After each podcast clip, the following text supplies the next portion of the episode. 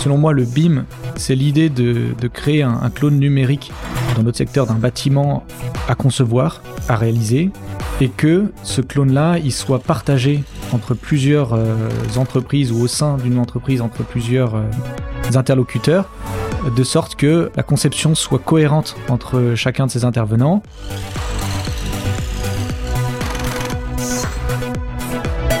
L'industrie de la construction est en plein bouleversement. Nouvelles normes, utilisation des matériaux, consommation énergétique sont nos enjeux. Je m'appelle Richard Mita, je suis serial entrepreneur et CEO de Synax. Chez Synax, nous digitalisons l'industrie des matériaux de construction. Ma passion Le digital appliqué à des secteurs qui ne l'attendaient pas. Dans Les bâtisseurs, j'interviewe des visionnaires de l'industrie pour vous inspirer dans votre propre transformation environnementale, digitale et managériale. Bienvenue dans Les bâtisseurs, le podcast de ceux qui bâtissent aujourd'hui pour demain.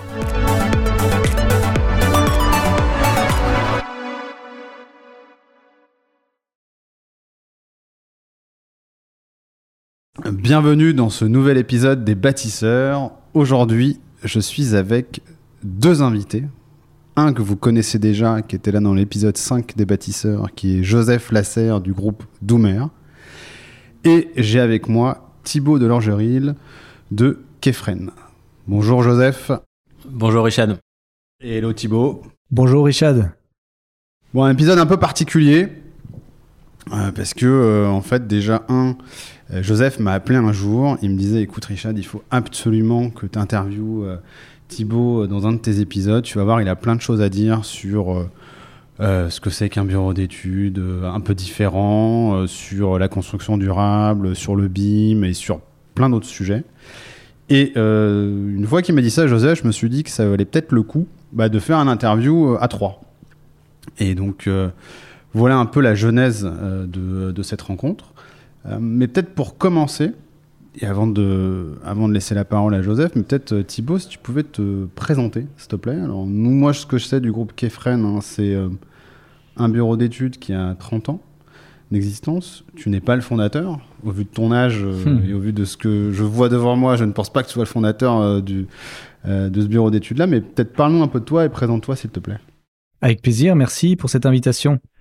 Kefren Ingénierie, une trentaine d'années, et moi, je suis arrivé à une quinzaine d'années assez peu de temps après la fin de mes études, attiré par, euh, on va dire, l'enthousiasme, notamment des, fondateurs hein, que, j'ai rencontrés à l'occasion du recrutement, et le, un peu l'esprit, euh, passion autour de la structure.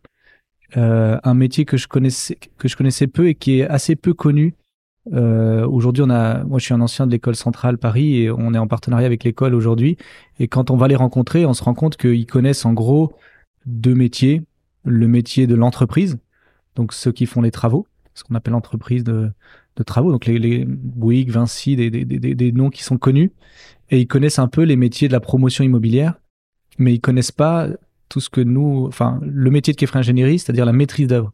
D'accord. Euh, ils savent qu'il y a un architecte qui, part, qui participe à la conception, mais ils savent pas que cet architecte, il est entouré de toute une équipe de spécialistes, dont le bureau d'études structure qui, qui l'accompagne pour, pour la conception. Et donc voilà, je l'ai découvert un peu à ce moment-là avec euh, et l'enthousiasme des, des, personnes qui travaillaient dans ce bureau d'études, qui était une, quinzaine à l'époque, euh, m'a frappé et voilà, j'y suis rentré comme ça. Et aujourd'hui, donc Kefren, c'est une quarantaine de collaborateurs, 5 euh, millions d'euros de chiffre d'affaires, si j'ai bien vu sur votre site web, à peu près 1500 chantiers par an. Non, 1500 chantiers en tout, une centaine d'opérations actuelles en cours. Ok. Voilà. une quarantaine, ça doit dater peut-être d'il y a un ou deux ans, maintenant on doit être une cinquantaine. D'accord. Mais oui, exactement, c'est ça. Et spécialisé vraiment dans la, dans la maîtrise d'œuvre et dans la structure uniquement. Donc c'est vraiment sur ces 50 personnes, il y en a plus de 30, il y a peut-être 35 ingénieurs structure et euh, une dizaine de projeteurs modélisateurs. Donc euh, voilà, c'est vraiment un, métier de, spécialiste. Thibaut, euh, c'est Joseph qui m'a parlé de toi. Peut-être Joseph, qu'est-ce qui fait que tu as pensé que Thibaut pouvait être un, un, bon intervenant sur, sur ces épisodes des bâtisseurs bon, Tu sais, Richard, que moi, je suis euh, toujours très attaché à la fierté euh, du savoir-faire et euh, au plaisir que les personnes ont à exprimer cette fierté. On s'est croisé avec Thibaut sur un chantier et tout de suite, c'est ce que j'ai ressenti. Un grand plaisir à faire ce qu'il faisait, un très gros niveau d'exigence et à la fois dans la conception globale et dans le détail et la technicité. Et donc, euh, même si on est sur euh, des environnements dans le secteur des travaux finalement assez éloignés, parce qu'on se croise rarement sur des chantiers ensemble, j'ai senti qu'il y avait une grande proximité dans notre façon de voir le monde, euh, vraiment que je rassemble au niveau de ces sujets de fierté, d'exigence, de plaisir de faire et de plaisir de le faire à plusieurs, en ayant un œil assez attentif pour comprendre le besoin des autres et d'être aussi assez clair sur ses besoins euh, à soi. Et donc c'est ça que j'ai senti chez Thibaut. Donc euh, j'ai beaucoup apprécié le fait de travailler ensemble.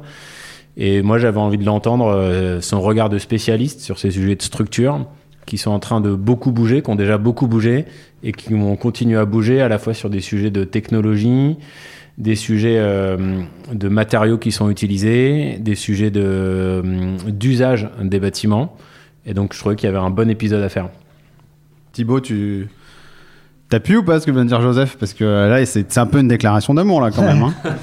Non, ce qui est vrai, c'est que quand on s'est rencontrés dans un contexte particulier, puisque euh, c'était pour la réhabilitation d'un, d'une maison à Paris, euh, à la butte aux Cailles, pour un architecte, Antonio Fausto, qui que, que j'apprécie par ailleurs, qui travaille chez Arte Charpentier. Et du coup, il y avait un univers, un petit écosystème autour de ce projet qui était euh, très précieux, un peu différent de ce qu'on a l'habitude de faire, parce que nous, on travaille plutôt pour euh, des, normalement pour les, pour les professionnels. Mais, mais du coup, ça m'a fait découvrir euh, voilà toute, la, dimension un peu humaine qu'il y a pour cette taille de projet. Et de fait, des excellents souvenirs de, de cette période-là où on a, on a pas mal échangé aussi sur la façon de, de, de conduire une entreprise. C'est ça qui, qui m'a beaucoup marqué chez Joseph, la façon dont il essaie de, de, construire ça en mettant beaucoup de cœur. Et ça rejoint un peu le, cœur peut-être que nous, on, met à l'ouvrage dans les, études. Bah, écoute, ce qui est intéressant dans ce que vous venez de dire tous les deux, il y a, toute une notion peut-être aussi d'équipe, euh, parce que je sais que t'es pas seul hein, euh, chez Kefren. Tu parlais de tes, des, t'as des collaborateurs aussi. Vous êtes trois à avoir repris l'entreprise. Peut-être parle-nous un peu aussi de bah, ce qui fait, euh, ce qui, ce qui fait Kefren et peut-être votre particularité. Tu vois, et ce que vous essayez d'insuffler au sein de l'entreprise. Oui, on est trois, effectivement. Johan euh, Jacquemin, Ludovic Chambre et, moi. Et, euh, et ça, ça fait partie vraiment des plaisirs à travailler. Euh, c'est quand même des métiers exigeants. Mais de se retrouver à trois pour la, direction aussi complémentaire, aussi différent aussi, c'est un vrai soutien. Comment ça s'est fait? On a donc on était tous les trois salariés depuis une, dizaine d'années chez Kefren Ingéris. C'est notre euh, ancien patron Serge Lacoste qui nous a appelé à, se- qui nous a fait, cette proposition euh, au vu de nos différences et de nos complémentarités, no- notamment euh, Ludovic est plus euh, voilà vraiment un spécialiste du, patrimoine, de la, conservation des monuments historiques. Il a vraiment euh, développé une compétence là-dedans. Euh, Johan euh, est un peu le, roi du calcul et aussi euh, est capable d'avoir une vision sur des projets très complexes et très grands. Et moi, beaucoup plus sur tout ce qui est euh, le développement, l'innovation. Donc voilà, il y avait cette complémentarité qui était intéressante euh, dès le départ. Et peut-être ce qui nous a conduit là, c'est et qui était présent dans l'ADN de l'entreprise euh, auprès des trois fondateurs, c'est la passion. Vraiment, c'était très étonnant de voir quand, après avoir transmis le relais, Serge s'est retrouvé à, reprendre son calque et à refaire des, des minutes au crayon à papier sur les plans, comme au démarrage, parce que vraiment, c'est voilà, on a une passion pour le l'objet de notre métier, euh, bien plus que pour toute la partie, euh, euh, on va dire, administrative et, et gestion qui peut y avoir aussi avec la nouvelle mission de direction. Ce qui est intéressant, c'est qu'ils étaient donc euh, trois à l'époque. J'avais Serge, Carlos et euh, Claude, ouais. Claude, exactement. Et ils ont choisi trois, euh, trois autres euh, pour les suivre ou pour transmettre l'entreprise. Il y avait une. Moi, je trouve ça intéressant, tu vois, comme symbole. C'est-à-dire qu'ils étaient trois avec euh, trois différents. Un qui était plutôt dans, le dans, le dans le, la partie calcul, comme, comme Johan, c'est ça. Euh, Claude qui était plutôt euh, dans le bâti et euh, Serge qui était plutôt euh, le, le concepteur, si j'ai bien compris. Oui, tout à fait. Et ils, ils ont choisi trois personnes un peu qui leur ressemblaient ou ah, peut-être avec et on va en parler après hein, sur qu'est-ce qui vous qu'est-ce que vous avez apporté vous. Mais euh, vous avez vous avez vu ça ce symbole vous l'avez vu ou pas ou Alors, comment ça s'est fait? L'histoire est assez différente puisqu'au départ, ils sont ils se sont, en fait, ils sont issus de trois entreprises différentes. Voilà, dans la conception ou dans les travaux directement ou dans la méthode ou dans le calcul d'exécution. Mais ils avaient envie, en tout cas, de faire quelque chose de différent de, ce qu'ils avaient connu, euh, beaucoup plus, euh, comment dire, plus proche des clients, plus proche de la relation, plus souple. Euh, voilà, ils étaient, ils étaient frustrés un peu par le, parfois l'esprit dans des, grands groupes où on a peut-être moins la capacité de réactivité et d'avancer vite. Et, et, donc ça, c'est leur histoire à eux. Nous, l'histoire est un peu différente. Mais par contre, ce qui nous, ce qui, ce qui nous rapproche, c'est que c'est de la même manière qu'ils étaient, ils venaient d'univers très différents. Nous, on a des regards sur les projets qui sont assez différents. Et c'est une différence dont on est fier. Et c'est celle qui nous permet à chaque fois de, à chaque fois qu'on se réunit, pour, pour, pour, le dire simplement, on a toujours trois avis différents sur ce qu'il faut faire. Mais à chaque fois, le fait d'être trois, il y a du coup jamais de blocage. On est toujours, euh, toujours une majorité qui se dégage. Et on est à chaque fois convaincu que cette majorité, c'est la meilleure. À chaque fois, on se dit, même si c'est pas la façon dont moi je l'aurais fait, on est très rassuré par euh, le fait que ce soit un choix fait à trois. Donc il y, a, en tout cas une continuité dans cette différence d'approche, mais, euh, pas les mêmes histoires.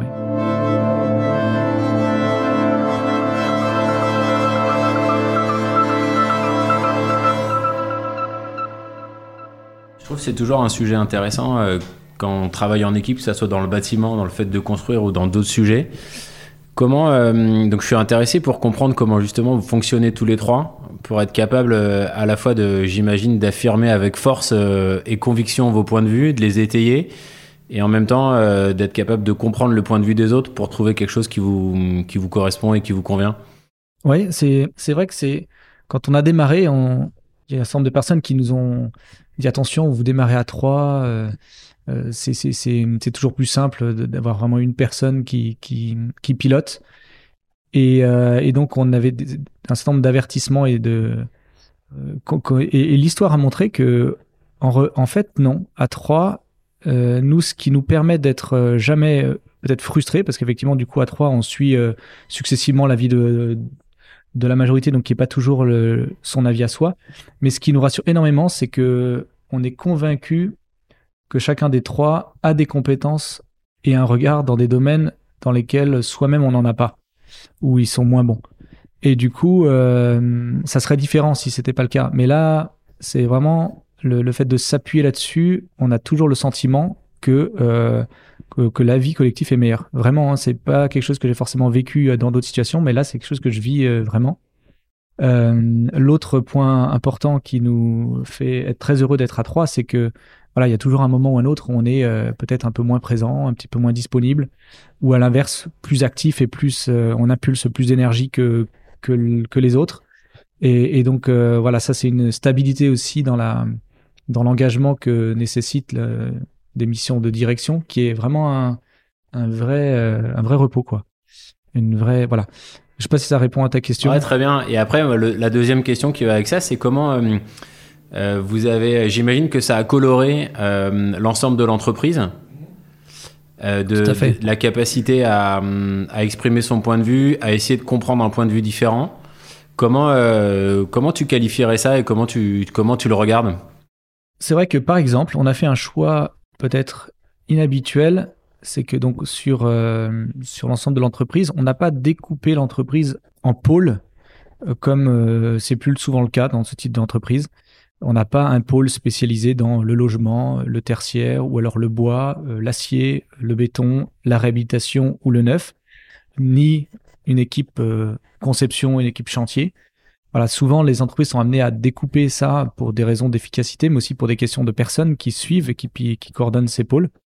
Nous, on a fait un choix atypique qui est que euh, chacun de nous trois suit en tant que référent technique et, et enfin référent d'ensemble, un projet qui est piloté par un chef de projet. Et donc ça veut dire que nos, nos chefs de projet sont, sont successivement euh, accompagnés soit par euh, Johan, soit par Ludovic, soit par moi. Ce qui veut dire qu'en fait, ils ont, suivant le projet qu'ils suivent, des façons euh, de concevoir différentes. Ils sont confrontés à des, à des, à des façons de concevoir, à des regards sur le sur l'acte de construire qui sont différents. Et on pense que ça colore l'entreprise de cette un peu de cette cette diversité-là, que ça donne plusieurs outils. Chaque ingénieur ensuite va se faire sa propre, va construire sa propre façon d'aborder les projets et qui sera nourri de, plusieurs visions différentes. On, pense que c'est intéressant pour, euh, pour, pour, voilà pour la façon dont, les projets sont développés, mais aussi ça a amené euh, une spécificité pour le coup qui est assez rare, qui est ce que nous on appelle euh, l'approche multitechnique. C'est que c'est l'idée de former chaque ingénieur pour qu'il puisse avoir une vision d'ensemble sur euh, l'acte de concevoir et qu'il soit pas euh, uniquement par exemple un ingénieur béton ou un ingénieur bois, pas uniquement un ingénieur qui sait faire la conception ou le suivi de chantier, pas uniquement quelqu'un qui va savoir faire du neuf ou de la réhabilitation, mais que quand il arrive sur un nouveau projet, il y arrive comme sur une- une page blanche et il puisse proposer à l'architecte ou au maître d'ouvrage le meilleur matériau. Il va pas proposer du bois parce qu'il sait faire que ça, mais il va pouvoir proposer, tiens, sur cet ouvrage, peut-être que euh, on a un bâtiment existant d'une dizaine d'étages, peut-être que si on, on retire deux étages, on va alléger le bâtiment et on pourra reconstruire en surélévation cinq étages sans toucher aux fondations parce qu'on les construira en bois. Et peut-être que l'extension, en revanche, comme elle est sur un terrain de qualité, on la fera peut-être en béton pour des questions d'économie. Et peut-être que l'intérieur, on va la réhabiliter, on va y créer tout un tas d'adaptations. Et donc, il va pouvoir faire cette proposition cohérente parce que par lui-même, il a une connaissance de l'ensemble de ces techniques. Et ça, c'est assez rare. En général, c'est plutôt euh, séparé autant dans les entreprises de travaux que dans les entreprises euh, de conception. Et, et comment vous avez réussi à faire en sorte qu'un ingénieur qui vienne chez vous, il puisse avoir cette, euh, cette façon de faire? Parce que ça, demande tout un tas de, de mise en place, de soit de formation, ou pour que euh, on, puisse donner la possibilité à quelqu'un, un ingénieur, de dire ah ben, on va mettre ce matériau-là pour X et Y raison, tout en euh, conservant justement cette, cette côté euh, multitechnique et multimatériaux. c'est vraiment un défi parce que même dans la partie formation, hein, les ingénieurs en général sont formés, ceux qui sont formés au bois sont pas formés au béton et réciproquement, pour prendre un exemple. Donc c'est un défi et comment ça se passe chez nous? Eh bien c'est de la montée en compétences qui prend plusieurs années à travers des projets. Ou par exemple, euh, vous donner un exemple qui peut surprendre, mais quelqu'un qui vient de l'école de l'ENSTI, par exemple du bois, s'il arrive chez nous, on va d'abord euh, lui faire faire des, des pieux en béton armé, du soutènement et, et des ouvrages en béton parce qu'il va falloir qu'il euh, voilà qu'il monte en compétence là-dedans parce que de toute façon aujourd'hui on fait pas un bâtiment qui soit 100% bois. À minima les contreventements, euh, les, les, les cages d'escalier sont en béton euh, du fait des, des problématiques d'incendie euh, dont on pourra reparler plus tard. Mais voilà euh, donc ça c'est la première chose, c'est par les projets on les met en situation d'être confrontés à d'autres euh, environnements que ceux pour lesquels ils ont été formés et ils sont accompagnés par justement les référents mais également voilà on a plus- plusieurs directeurs techniques chez nous on a aussi un, moment qui est important, c'est le, café technique du, lundi matin, où tour à tour, on se met, en situation de, de partager aux autres des retours d'expérience ou de se former les uns les autres sur des domaines sur lesquels on est meilleur. Euh, voilà, il y a des gens qui sont issus de la plateforme pétrolière euh, métal, ils vont, peut-être plus parler de ce sujet-là. Ceux qui sont euh, fils de charpentiers, ils vont plus nous parler du bois. Euh, ceux qui sont euh, issus de de- d'entreprises générales euh, comme euh, Bouygues, Vinci, ils vont nous parler un peu des process ou du béton, etc. Donc voilà, chacun va amener un petit peu son son domaine de compétences initial euh, ou celui qu'il a renforcé au sein de l'entreprise. Et puis euh, et puis voilà, on, on- on se fait aussi former par par l'extérieur.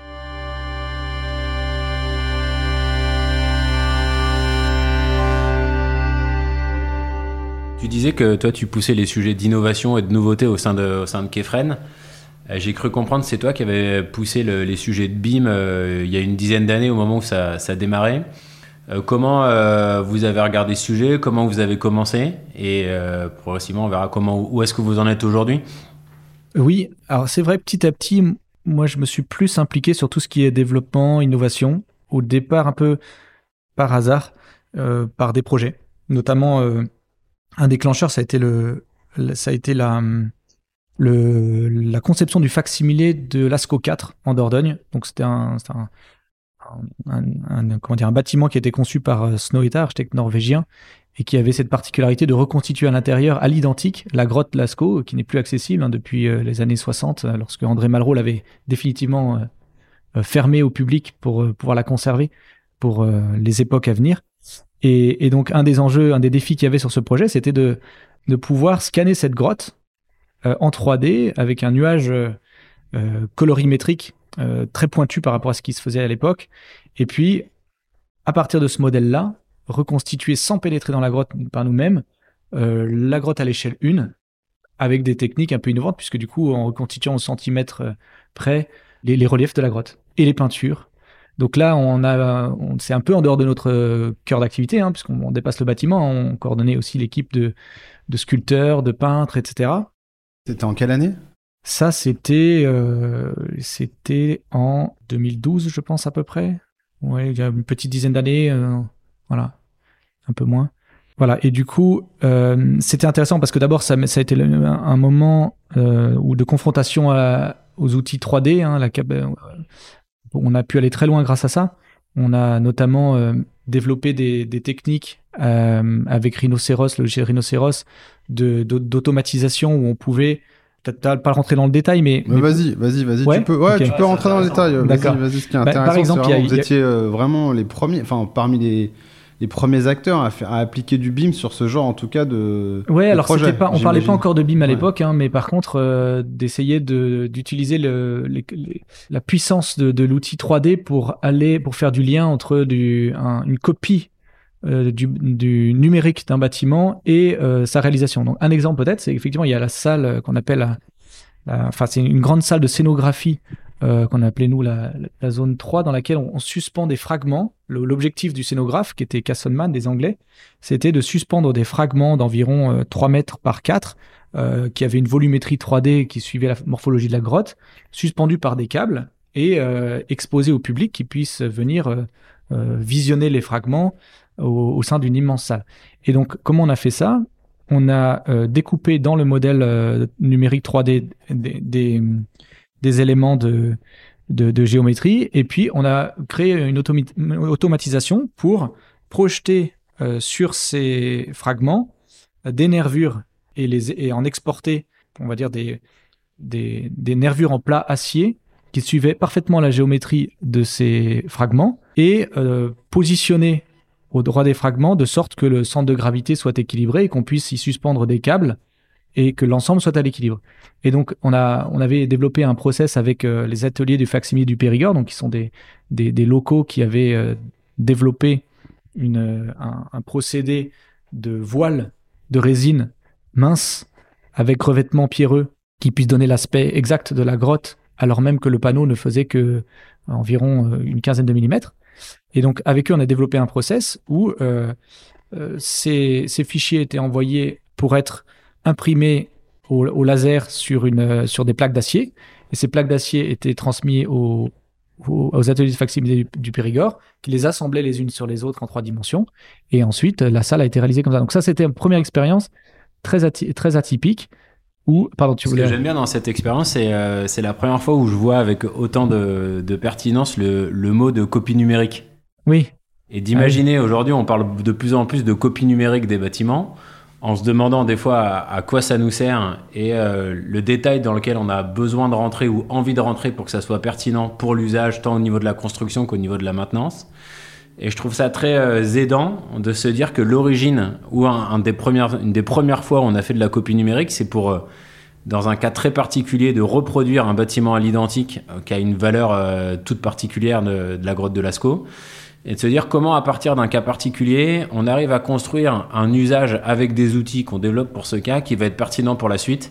Et ça donne, euh, je trouve, une profondeur dans le mot de copie numérique qui peut être un peu, euh, des fois, froid et abstrait. Euh, de l'ancrer comme ça, je trouve que ça, ça crée une grande profondeur sur le sujet. c'est c'est vrai que là, l'enjeu, c'était de ne pas entrer dans cette grotte pour la protéger et que ça, on peut retrouver euh, le même idée dans, des développements d'aujourd'hui. Peut-être je vais, je vais faire un saut vers euh, là où on en est aujourd'hui, mais aujourd'hui, on travaille de très près euh, avec euh, différents partenaires sur la question de comment est-ce que on intervient sur un bâtiment existant pour des opérations de restructuration lourde ou de réhabilitation. Comment fait-on pour concevoir un projet adapté à l'existant alors que l'existant est toujours mal connu? Donc, dans le neuf, on sait très bien travailler en BIM. On monte une maquette à partir de zéro et il n'y a pas de contrainte numérique. Comment dire, le, fichier part d'une feuille vierge. À, cela près qu'il faut délimiter les, limites du terrain. À l'inverse, lorsqu'on démarre un projet dans l'existant, on a besoin d'avoir une très bonne connaissance de, l'ouvrage. Et c'est malheureusement pas le cas pour la plupart des opérations. On travaille très mal en BIM aujourd'hui, euh, dans, le secteur, hein, je ne parle pas de Kefren Ingénierie, dans le secteur en général, tout simplement parce qu'on n'a pas encore une méthode adaptée pour euh, décrire numériquement un ouvrage existant. Euh, ce qu'on fait le plus souvent, c'est qu'il y a un géomètre qui, alors soit on, fait un relevé 2D, et on monte la maquette à partir de, relevés en deux dimensions à chaque niveau, mais du coup on loupe une quantité importante de, de détails, soit on missionne le géomètre pour qu'il bâtisse une maquette euh, numérique à partir d'un nuage de points.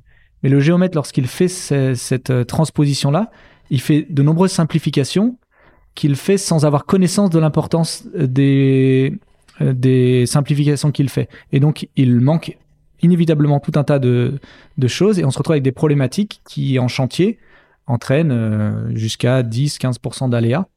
Donc, on n'a pas encore de technique euh, vraiment au point. Et donc, on travaille notamment avec, en ce moment avec Fly to Success, qui est une, une, jeune entreprise innovante. Ça pourrait être intéressant, Richard, d'ailleurs, que tu rencontres Benjamin Joyeux, qui a tête de cette initiative sur notamment euh, comment travailler directement à partir du nuage de points et non pas d'une maquette simplifiée qui aura perdu euh, une quantité importante d'informations. Et donc voilà, ça c'est un, autre exemple où l'objectif en fait est un peu le même que pour l'ASCO, puisque un des objectifs, c'est qu'on évite, nous qui devons concevoir le bâtiment, mais je parle également de l'architecte et de tous les autres corps d'État qui sont impliqués en conception, qu'on évite d'avoir à aller dans le bâtiment tous les trois jours pour se dire, tiens, mais au fait, comment ça se passe dans telle ou telle pièce, dans telle ou telle zone, telle poutre, etc. Mais qu'on puisse euh, voyager dans le nuage de points et euh, bâtir directement la conception depuis ce nuage de points. Donc il y a encore cette idée de préserver l'existant en son état, parce que souvent il est encore en usage, il y a des gens qui y travaillent, on ne peut pas y aller faire un diagnostic aussi facilement, et quand même commencer à travailler. Ce que j'aime bien là-dedans, c'est la notion de zoomer, dézoomer. Et ça qui, qui me paraît intéressant, on zoome pas une bonne, on dézoome pas une bonne fois pour toutes, on se laisse la possibilité de zoomer, de dézoomer au moment où on en a besoin, sans avoir de besoin de présager à l'avance du niveau d'échelle de, sur lequel on va avoir besoin de travailler. Tout à fait. Un, bon exemple, c'est là on est dans, un projet encore amont à la défense où on doit créer un bâtiment tout près de l'Arche de la Défense, qui euh, un bâtiment en bois de plusieurs étages, mais qui doit être construit au-dessus de la dalle de la Défense. Sauf qu'en fait, au-dessus de la dalle, il y a un étage technique avec euh, des voies euh, de circulation et beaucoup d'ouvrages techniques, et puis cinq euh, étages de sous-sol et, des fondations. Et donc, il va falloir trouver un chemin pour y descendre des fondations et des poteaux à travers tous ces étages qui sont tous différents les uns des autres. Et donc là, on est vraiment dans, dans un exemple où, au niveau de la faisabilité, il faut pouvoir avoir une vision d'ensemble, rapidement estimer le coût, la faisabilité, etc. Mais il faut pouvoir aussi très vite zoomer sur les à peu près 25 points de fondation dont on a besoin.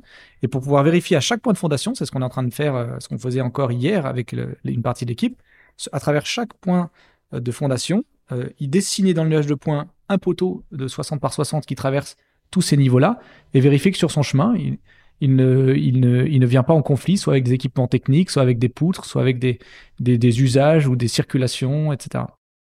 Peut-être pour un néophyte un peu comme moi, le BIM tel que toi tu le comprends, c'est quoi euh, Tu peux nous, faire un peu ta définition euh, du BIM et, là, j'entends qu'il y a deux parties déjà. Il y a une partie pour euh, l'existant, qui apporte son lot de complexité, et une partie qui, on a l'impression d'entendre que c'est plus facile sur le neuf.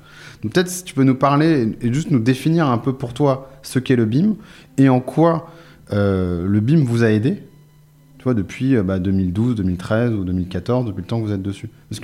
Parce que là, c'est là on moi, je suis vraiment le néophyte hein, là-dessus. Hein, euh, peut-être, et, je pense qu'une partie de notre audience aussi n'a peut-être pas la même compréhension du BIM que celle que, que tu as. Oui, bien sûr. Bah, de fait, il y, en a plusieurs des compréhensions. Déjà, il y a plusieurs niveaux dans le BIM. Euh, c'est codifié hein, d'ailleurs.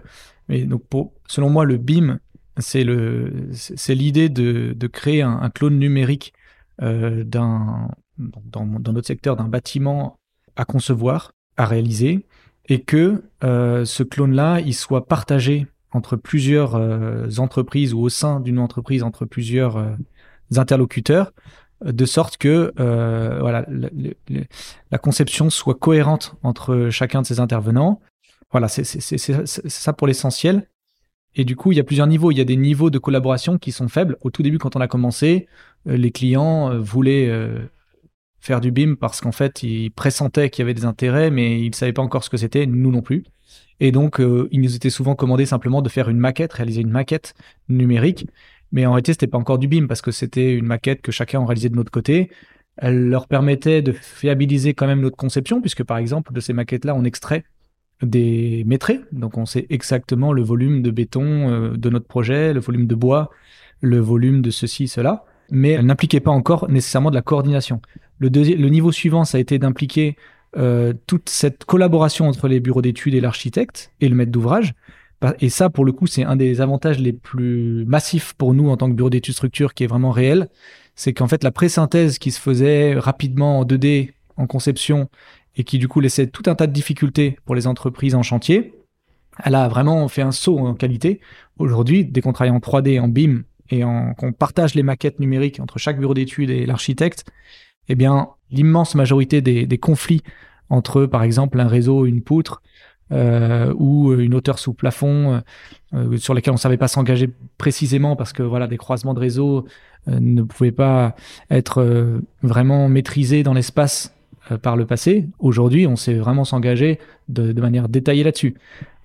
encore plus, enfin c'était encore plus compliqué dans le dans, dans l'existant où chaque niveau est différent où c'était très compliqué de s'engager sur des surfaces, sur des hauteurs libres, des choses comme ça. Et maintenant, avec ces outils-là, on est capable de faire de la pré-synthèse très avancée. Voilà. Donc pour moi, ça, c'est ce niveau-là d'avancement.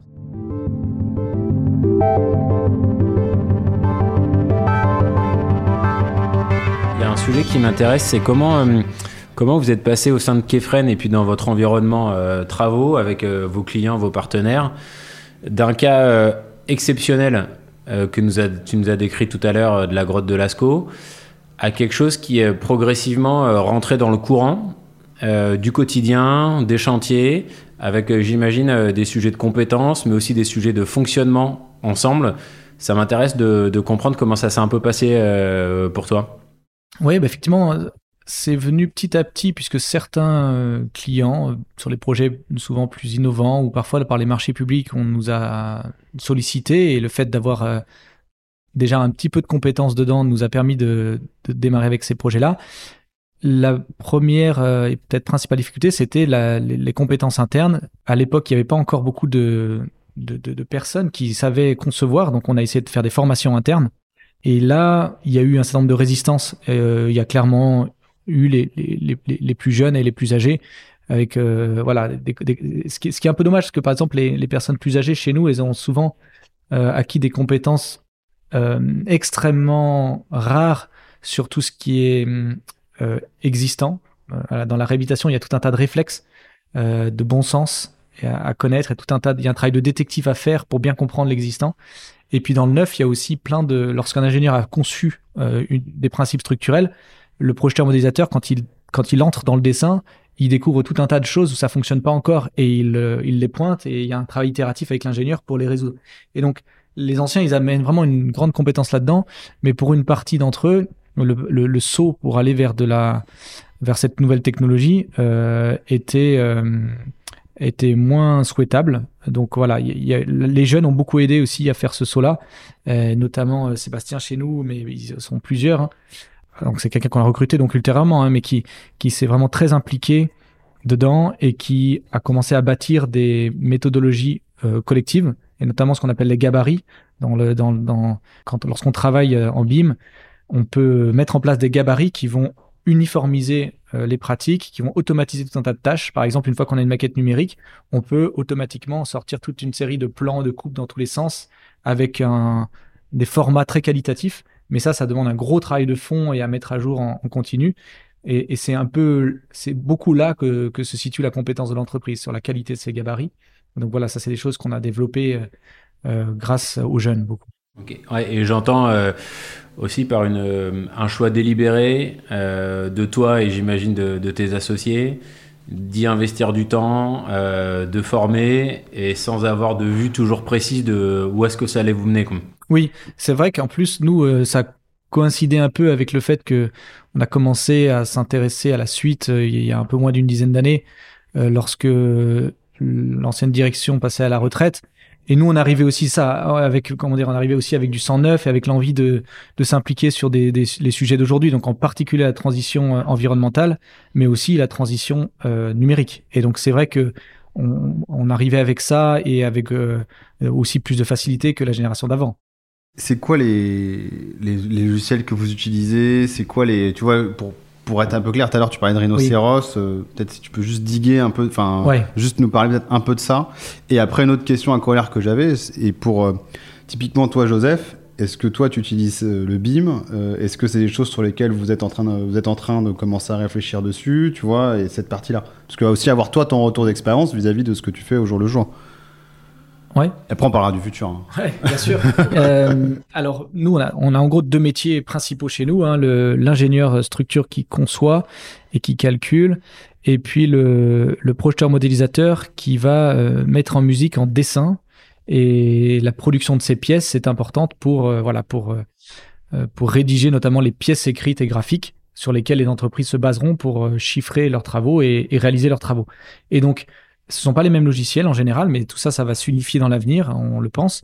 Mais nous, en gros, les logiciels qu'on utilise pour le pour l'ingénieur sont surtout des logiciels de calcul, comme des, des, logiciels aux éléments finis. Alors, on en a plusieurs, c'est-à-dire ces logiciels qui vont modéliser le, fonctionnement mécanique euh, des poutres, des dalles, des, des, voilà, des, des fondations, de, l'interaction du sol avec les structures, etc. Donc ça, on a plusieurs types de logiciels. On a la, suite Gretec avec euh, Archosature, avec Advance, euh, etc. Donc ce sont des, des, logiciels assez puissants. On a aussi la suite Robot, euh, pareil, qui fait la même chose, mais on c'est un autre fournisseur. On en, a plusieurs parce qu'aussi on a des ingénieurs qui viennent de plusieurs horizons et comme on, a une taille suffisante, on peut se permettre d'en avoir plusieurs. On a aussi RFM, par exemple, qui est un logiciel assez avancé, qui permet de faire des calculs de mixité avec des, des, multimatériaux, notamment pour construire des bois, euh, pardon, des bâtiments euh, de grande hauteur en bois, euh, des, des, tours. On, est obligé d'aller un peu plus loin sur euh, des phénomènes qui sont pas linéaires, c'est-à-dire sans rentrer dans les détails, des, fonctionnements d'assemblage ou des fonctionnements, par exemple, un, poteau en bois, euh, si vous lui appliquez une charge à un moment donné, il va s'abaisser tout de suite un petit peu, puisqu'il est mis en compression. Mais en fait, dans le temps, il va continuer aussi de s'affaisser un peu, ce qu'on appelle le fluage. Et, euh, il va aussi euh, prendre, varier de dimension avec les, conditions euh, hygrométriques de son ambiance. Et, et, donc tout ça, ça peut se prendre en compte avec des logiciels plus avancés que les logiciels habituels de, de, de structure. Et donc RFM en est l'un, par exemple.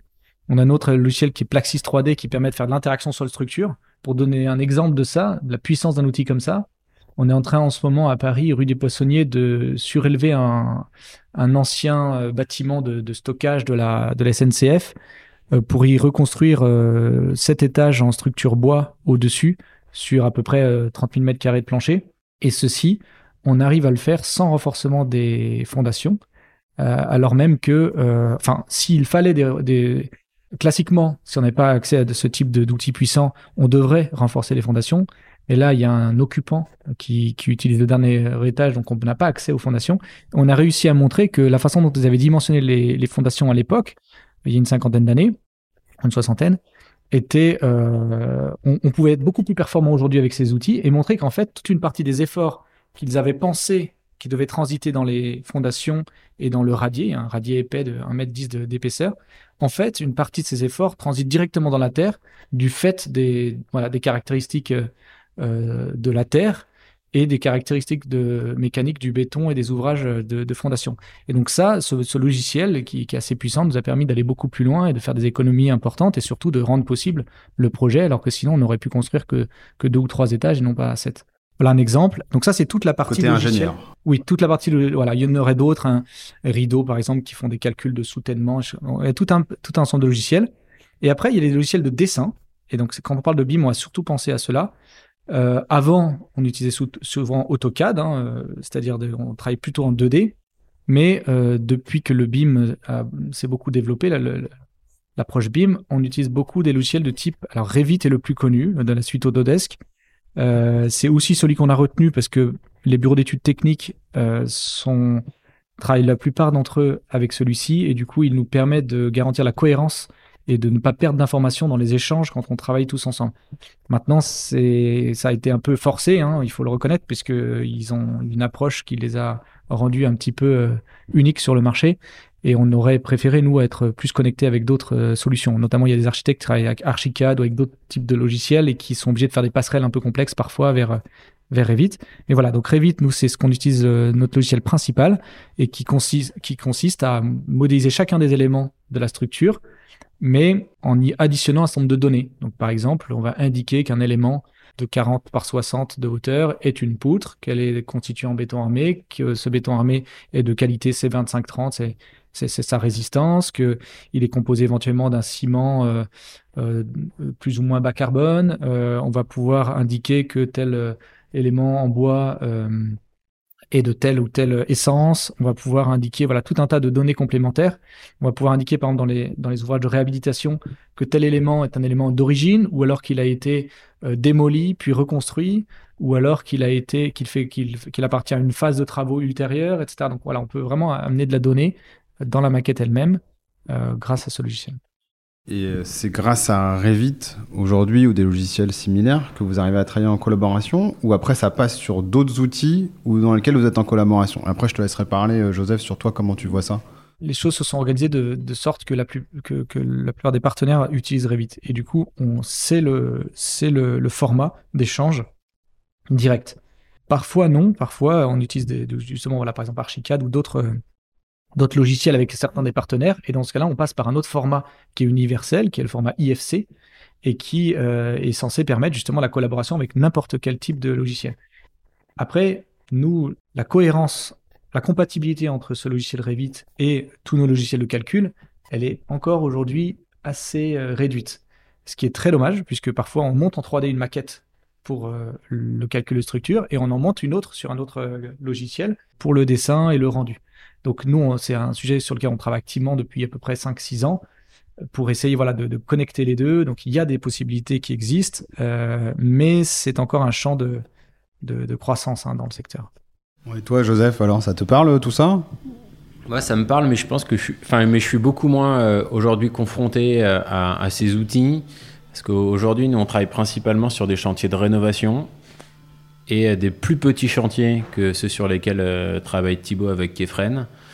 Euh, c'est souvent des chantiers en tout corps d'État qui sont euh, inférieurs à 5 millions d'euros. Et donc je pense qu'on arrive justement à, ces sujets dont parlait tout à l'heure Thibaut, de, de l'investissement, que ça demande de numériser ces, ces chantiers pour faire de la rénovation et de se dire jusqu'où on a envie de rentrer et jusqu'où on a besoin de rentrer avec quels outils. Euh, pour, euh, pour créer ces maquettes numériques et que ça ait un sens au moment où on fait les travaux et que ça ait un sens aussi économique de se dire euh, est-ce qu'on est sûr de vouloir investir autant et est-ce qu'on va s'y retrouver en travaux? Donc il y a ce regard-là et je pense que ça c'est en train de c'est en train d'évoluer. Il y a y a des investissements qui sont faits sur les gros chantiers et qui sont en train d'arriver progressivement sur les petits. Donc nous on regarde ça d'assez près. Et après moi j'ai un autre regard aussi c'est de, de, toujours se demander où est la valeur, où est le savoir-faire, où est la compétence, et comment on s'assure aussi euh, que, euh, que la compétence de réalisation, la compétence euh, de, de faire travailler des lots ensemble, et donc de traiter les interfaces, tout ne peut pas être numérisé. Il y a un intérêt aussi, on parlait tout à l'heure de, de, niveau de zoom dont on avait besoin, il y a un intérêt aussi à conserver de la complexité et à, accepter de regarder la complexité en amont et pendant. Et ça, il y a des choses qu'on peut pas mettre sur, euh, sur l'outil. Et donc ça, c'est des points qui, qui, me semblent importants à, conserver en tête pour que euh, le rapport euh, de savoir-faire entre ceux qui conçoivent, ceux qui font et ceux qui payent, que ce rapport, si, ce rapport il, reste équilibré dans le temps. Parce que si on n'est pas capable d'investir dans la conception et aussi de conserver de, la marge dans la réalisation pour bien payer ceux qui font, je pense que sur le long terme, on perd de la valeur euh, pour toute la chaîne. Et donc je trouve que c'est un équilibre qui est intéressant à, conserver et à regarder pour que euh, ceux qui conçoivent, ceux qui suivent la réalisation et ceux qui réalisent euh, continuent à, faire équipe et que les intérêts de chacun puissent être conservés dans l'utilisation des outils.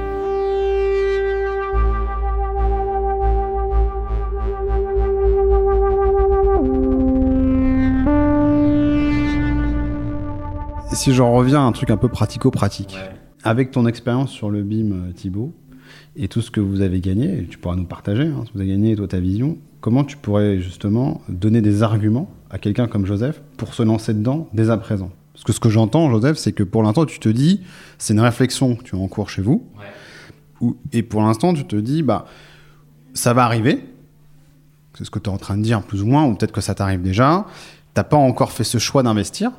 Et encore une fois, peut-être que je me trompe, mais c'est ce que j'entends en filigrane. Et donc, moi, je me retourne plutôt vers Thibaut en disant, bah, tiens, Thibaut, toi, qu'est-ce que, qu'est-ce que tu as gagné en faisant ça? Il y avait naturellement, de par ton métier, il était naturel que tu t'intéresses au sujet j'ai envie de dire, et par la volonté que vous aviez envie d'impulser ça à la reprise de Kefren. Enfin, j'aurais reprise à la, transmission, on va parler de transmission.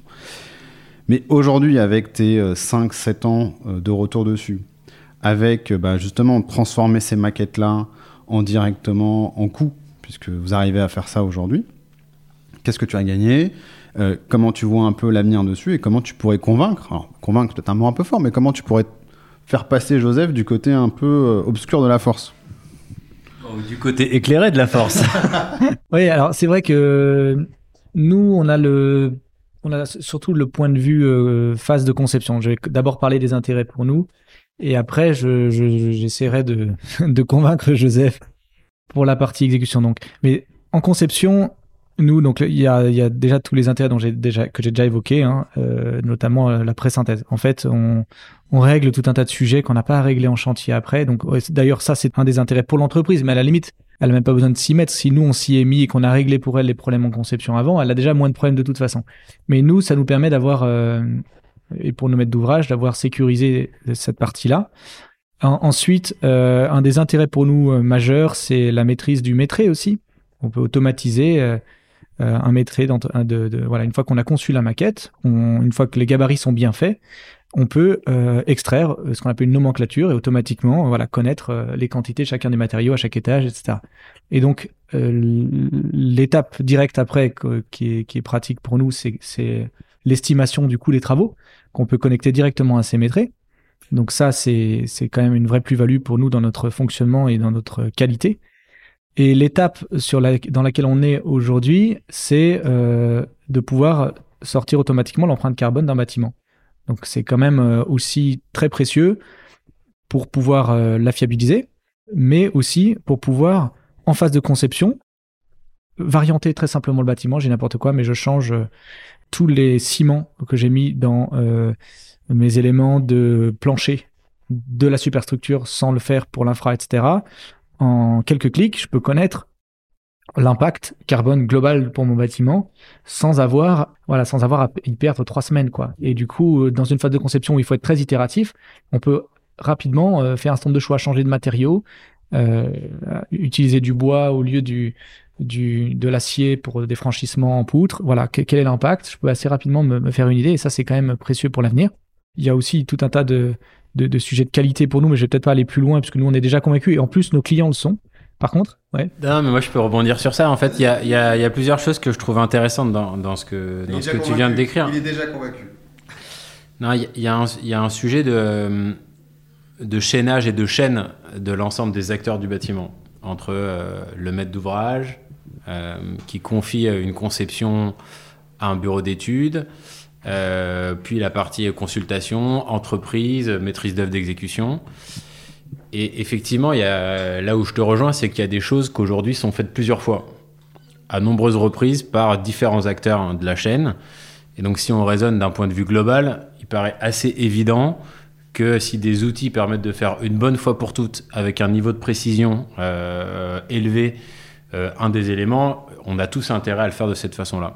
C'est sûr et certain. Et donc ça, c'est pour moi le premier point. Le point qui me paraît aussi euh, essentiel euh, dans, cette, euh, dans ce point de vue, c'est que aujourd'hui, je pense qu'on a l'habitude de vivre dans des environnements relativement conflictuels entre les différents acteurs, que ce soit entre les maîtres d'ouvrage et les entreprises, pour d'une part, mais aussi parfois entre les entreprises entre elles. Et donc, pour moi, bon, une des pistes de, fonctionnement avec ces outils, c'est de se dire comment, avec une base d'informations commune, on va pouvoir mieux comprendre euh, les besoins et les intérêts des autres acteurs, mieux exprimer peut-être ses propres besoins pour s'assurer que euh, ce collectif qui construit bénéficie à l'ensemble de ces acteurs. Les usagers, les propriétaires, les bureaux d'études, les entreprises. Et quand je dis les entreprises, c'est aussi les personnes qui constituent ces entreprises. Les personnes qui font, nos compagnons qui, qui font et qui rendent les choses possibles. Et donc c'est comme ça que moi j'aime bien avoir cette vision de dire comment ces outils permettent de partager de l'information pour faire les choses une seule fois. J'entends Thibaut qui dit bien sûr ça nous permet aussi de d'inclure des données supplémentaires dont on a besoin, type euh, euh, émission carbone liée à l'émission, enfin au fait de construire.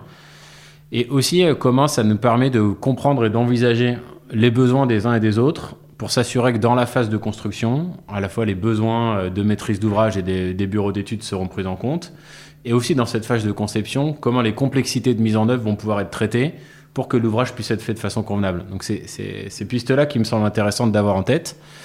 Et ça, ça se crée forcément dans le temps, avec une implication euh, de toute la chaîne, de se dire je suis capable de comprendre les besoins des autres euh, et d'exprimer les miens pour être capable de bien construire.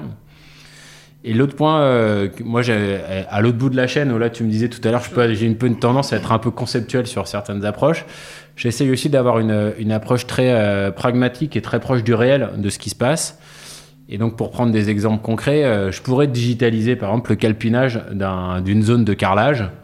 Calpinage, peut-être euh, Calpinage, c'est juste de, c'est simplement de dire euh, où est-ce que je vais avoir les coupes de carrelage? Et donc, pour finalement faire le dessin carreau après carreau de comment ils vont se positionner dans ma pièce, que ce soit au sol ou sur les murs. Et finalement, il pourrait, euh, c'est quelque chose qui pourrait être relativement simple à faire, mais se pose la question de l'utilité de ce truc-là. Est-ce que ça sert vraiment à quelque chose de calpiner, euh, de savoir où est-ce qu'il y a des cas oui, des cas non? Et donc se dire on va tout calpiner, c'est pas forcément nécessaire. Est-ce que dans certains cas complexes où on va avoir des dessins particuliers, c'est pertinent de calpiner?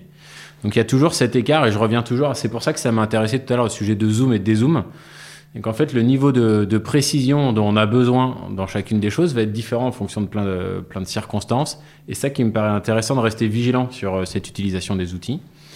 Et après, à l'opposé, euh, quand euh, en métallerie, on est en conception d'un mur rideau, bien sûr qu'on s'intègre dès aujourd'hui dans, dans, des maquettes BIM pour que les dessins qu'on fait en conception soient utilisés à la fois pour faire la maquette, pour concevoir, pour faire nos plans d'atelier et là, je reviens à la multi-utilisation d'une chose qui est faite une seule fois.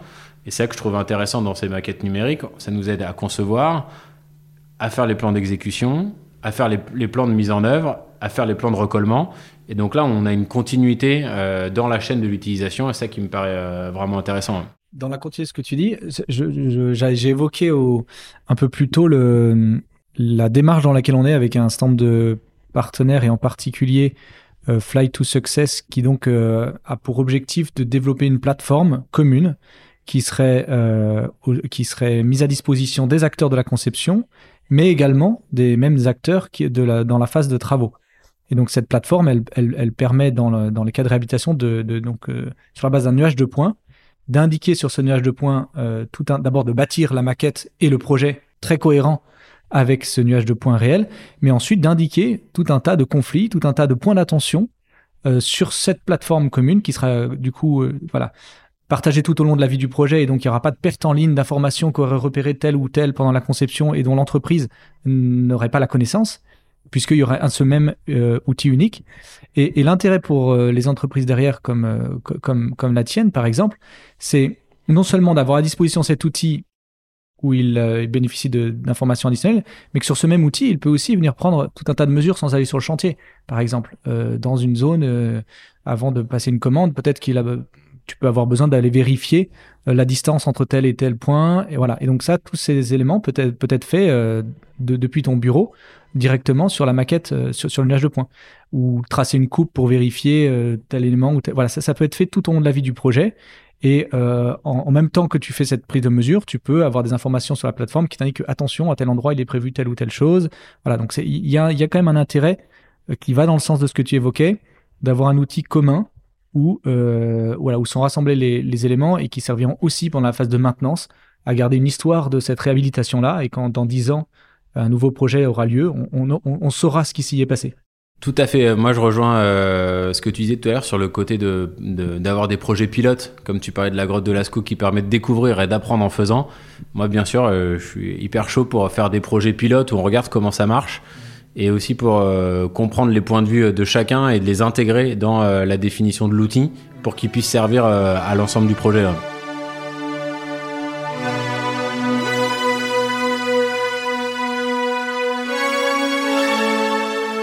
Donc là, euh, si tu as un projet de quoi, 20 000 mètres carrés, c'est ça, ou 30 000 mètres carrés pour, euh, pour Joseph, il, est chaud, hein, ce que j'entends. Euh, si en plus il y a du BIM, il sera content.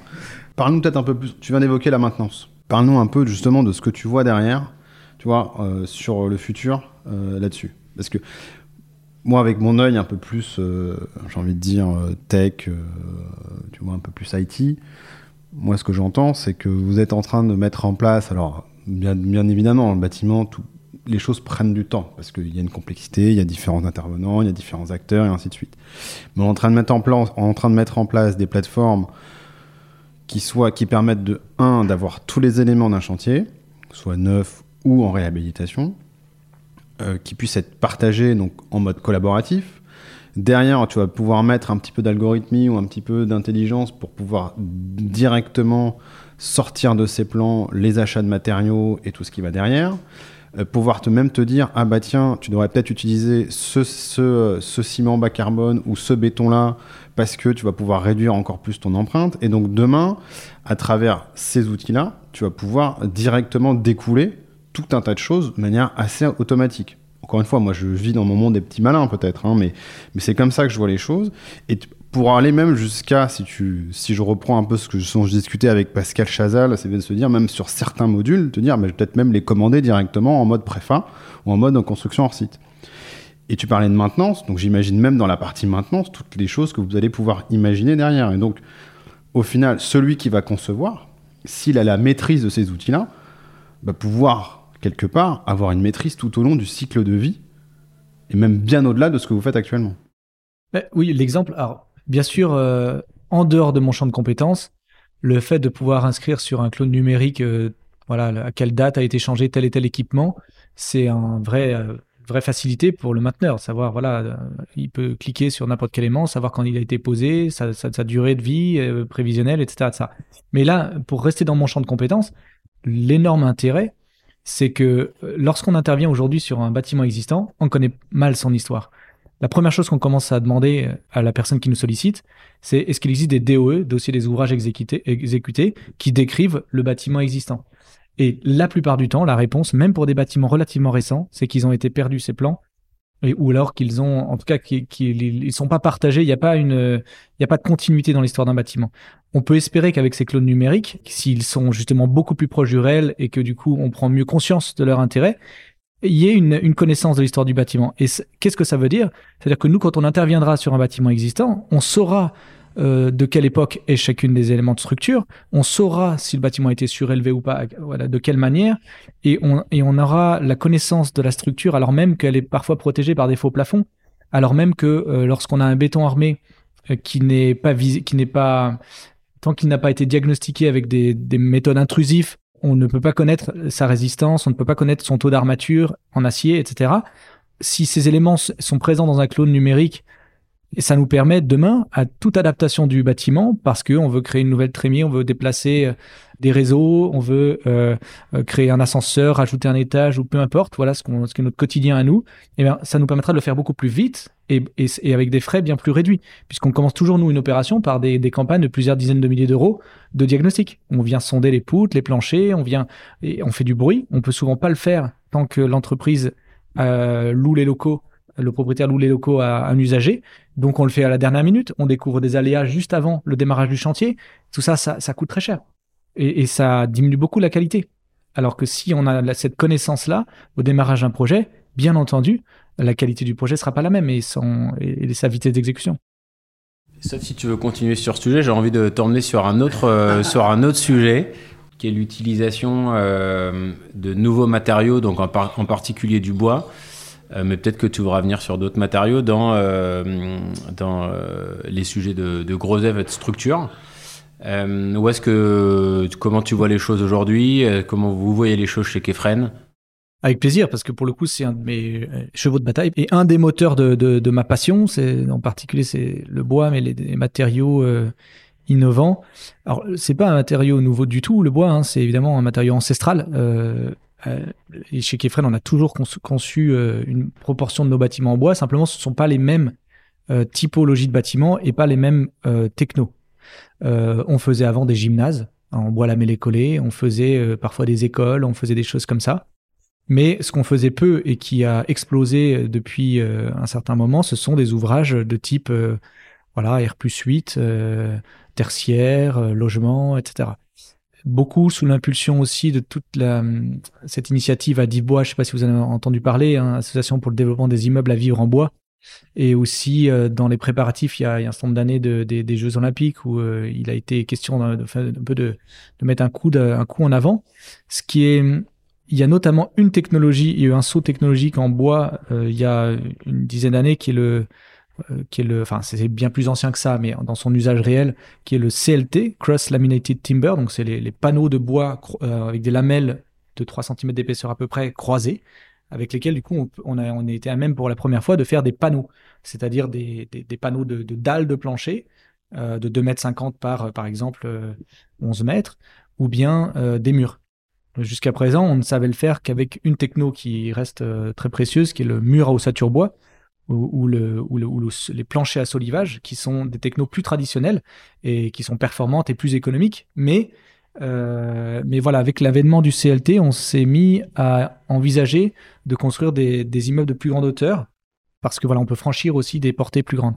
Et puis, donc tout ça, c'est évidemment dans une dynamique où on essaye de repenser le monde de demain avec des, euh, méthodes constructives qui sont moins impactantes en carbone, qui sont qui en termes de ressources font appel à des ressources durables. On parlait euh, avant cet entretien là de, des limites de, ressources en, en, granulats, en sable, etc. Donc le, bois, il amène évidemment toutes ces qualités-là. Et donc dans cet effort-là, il y a une, nous on est très très sollicité pour, pour pour l'usage dans des grands bâtiments. Donc, euh, voilà, ça, le bois, c'est passionnant pour nous parce que ça nous oblige à réinventer notre façon de concevoir et ça a une grande quantité de, conséquences, mais notamment, euh, ça nous imbrique de manière beaucoup plus fine avec tout ce qui n'est pas structurel. Euh, le bois, c'est un matériau léger. Et donc, par exemple, acoustiquement, c'est un matériau qui n'a pas de, de grande qualité intrinsèque. Et on est obligé, dès qu'on l'utilise, de, de, de, regarder étroitement comment ça va fonctionner euh, en particulier quand on fait du logement, mais également quand, on fait du tertiaire, il faut y amener aussi de, la qualité avec d'autres matériaux, comme euh, par exemple des chapes euh, sèches ou des chapes en, béton parfois, ou alors des faux plafonds, etc. Voilà, donc on a, besoin de traiter la, question de l'acoustique, et donc on a besoin d'acquérir cette compétence quand on, quand on travaille en bois sur du, bâtiment. C'est aussi un matériau qui a des, compétences différentes sur l'incendie. Je dis bien différentes parce que pour le coup, c'est pas forcément, euh, c'est pas le pire des matériaux, par exemple. L'acier, pour un pompier, l'acier, c'est un matériau qui est dangereux parce qu'en fait, il va fondre assez vite et sans prévenir. Et donc, c'est dangereux dans un bâtiment euh, sous grande chaleur de se promener dans un bâtiment acier. Plus dangereux que dans un bâtiment bois. bâtiment bois, on connaît comment il fonctionne euh, au, feu. C'est assez simple. Il va se consumer à 0,7 mm par minute. Donc, si on a un, poteau qui doit, pour porter cet étage, doit faire 40 cm par 40 cm, pour faire simple, hein, je ne vais pas entrer dans les détails, mais il suffirait de lui rajouter 49 mm d'épaisseur sur son contour pour que pour qu'en une heure, il n'ait brûlé que ces 5 cm là périphériques. Et cette couche en plus qui brûle et qui va carboniser, elle, va être isolante. Hein, charbon de bois, c'est très, poreux, c'est isolant. Et donc ça protège le bois à l'intérieur qui, lui, au cœur du bois, on reste à 30 degrés. Euh, on reste à température ambiante. quoi. Voilà. Donc, euh, donc c'est un matériau qui est maîtrisé sur le sujet du bois, mais ce qui, est, ce qui est passionnant quand on s'est euh, impliqué de plus en plus dans le bois pour ce type d'ouvrage, c'est que la réglementation n'était pas faite pour. Typiquement, la réglementation incendie qui a été conçue dans les années 80, elle n'avait pas, elle, a été conçue pour du béton. Or, l'incendie dans un bâtiment bois, il fonctionne différemment. Donc, on a commencé à développer des bâtiments un peu sans, dans un vide un peu réglementaire.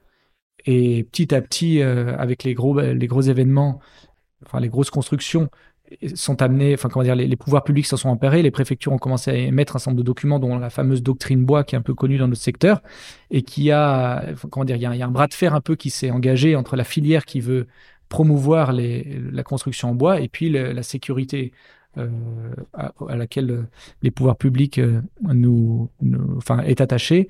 Il y a un bras de fer qui est engagé pour définir comment demain on pourra concevoir un bâtiment bois protégé, mais sans non plus y mettre l'artillerie lourde en termes de sprinklage, de protection placo, etc. Puisque sinon, voilà, le coût empêchera le développement de ce secteur, alors même qu'on en a besoin pour des questions de trajectoire euh, carbone. Et, pourquoi vous avez vous êtes dit, vous allez partir sur le bois Pourquoi c'était ça un peu la réflexion à l'époque, puisque effectivement, vide réglementaire et tout ça, c'était quoi un Alors, c'est une l'énergie là sur ce sujet, elle, elle nous dépasse nous. C'est vraiment une énergie à l'échelle du, du, du, pays et même de, de, notre époque. Hein. C'est vraiment cette énergie de la transition. Comment, voilà, on est quand même très nombreux à, être conscients de, du virage environnemental qui doit être collectivement euh, traversé. Et donc ça, c'est ça qui nous pousse, le moteur. Mais après, nous, à titre, euh, à titre euh, individuel ou de la taille de notre entreprise, c'est un peu dans la même veine que le, que le numérique. Nous, on arrive à ce moment-là avec de l'énergie, avec une direction qui reprend la suite avec plus jeunes. Et donc, évidemment, on a envie de s'engager à 200% dans, dans, cette, dans cette direction-là, aussi pour des convictions personnelles. C'est-à-dire qu'on on cherche de, dans la manière du possible euh, dans la manière de ce qui est possible, on, cherche à, comment dire, à y mettre l'impact qu'on peut là où on aime. Si on n'est pas décisionnaire sur les ouvrages, on, essaye de mettre à disposition de nos clients et de nos architectes euh, le maximum de compétences pour qu'ils puissent concevoir des projets en évitant le danger euh, un petit peu militant du 100% bois, puisqu'en fait, en réalité, il faut un mix de matériaux pour aller au bout d'un projet, et qu'on a trop vécu des projets qui voulaient avoir une ambition 100% bois, par exemple, et qui malheureusement, du coup, euh, s'achevait en 100% béton parce que on n'avait pas pu euh, viser l'écran, le, niveau intermédiaire, de mettre le bon matériau au bon endroit. Nous, c'est un peu plus notre euh, ADN.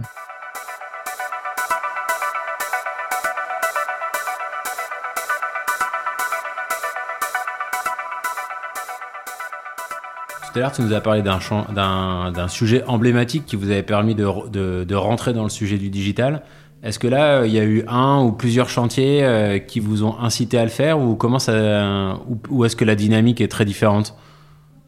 À titre personnel, moi, ce qui m'a beaucoup engagé dedans, c'est notamment un concours euh, d'innovation qu'on a gagné euh, avec la Caisse des dépôts, qui est l'architecte Marc Barani, où on a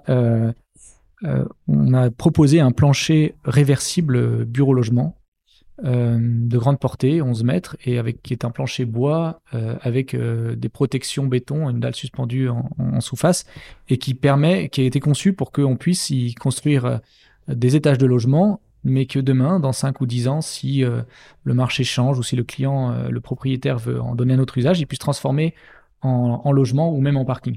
C'était passionnant parce que c'était très innovant. Je ne vais pas rentrer dans tous les détails, mais il a fallu faire des essais grandeur nature de, de, flexion de ces grandes poutres, euh, de, des essais acoustiques sur, sur deux étages, des essais au feu, au CSTB, où on a brûlé des planchers pour vérifier la, stabilité pendant deux heures. Voilà, il a fallu faire tout un tas d'essais.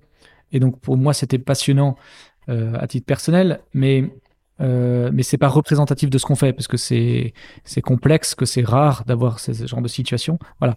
Je, je, je, pourrais pas forcément citer un projet en particulier, mais plutôt une continuité, puisqu'on a toujours fait du bois, mais plutôt une continuité. Et je dirais que l'époque de Adif Bois et le, développement des, immeubles de grande hauteur a été un des moments où on s'est beaucoup intéressé aussi à ce sujet et, on, étudie de près des, cas qui montent euh, très haut et, euh, qui, amènent plein de problématiques euh, nouvelles. Voilà, c'est un peu, un peu des déclencheurs, mais c'est pas le cœur de notre métier. Et, sur ça, euh, il y a des évolutions qui se passent euh, un peu mondialement sur cette utilisation du bois. Est-ce que toi, tu arrives à être en lien euh, avec... J'ai en tête des, cas notamment au Japon ou en Corée qui utilisent beaucoup le bois. Que comment vous arrivez à faire votre veille ou est-ce que tu nous situes aujourd'hui en France sur cette, cette dynamique-là?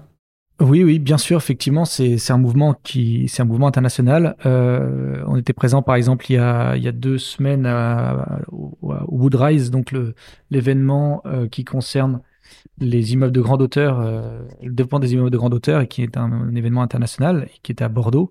Et donc, effectivement, il se passe pas mal de choses par le Japon notamment euh, qui, est présent euh, ils sont présents à ce, cet événement notamment mais ils développent beaucoup de compétences sur tout ce qui est euh, le fonctionnement sismique des ouvrages en bois.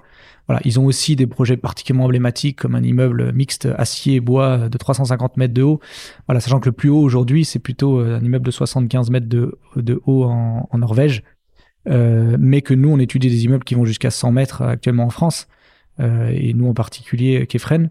Et donc, oui, en la France, on se situe il, faut, il faut avoir en tête que un des points forts qu'on a, c'est qu'on est les premiers à avoir une réglementation euh, assez très obligeante sur les niveaux d'empreinte carbone de nos bâtiments neufs et que c'est quelque chose qui pousse beaucoup la filière.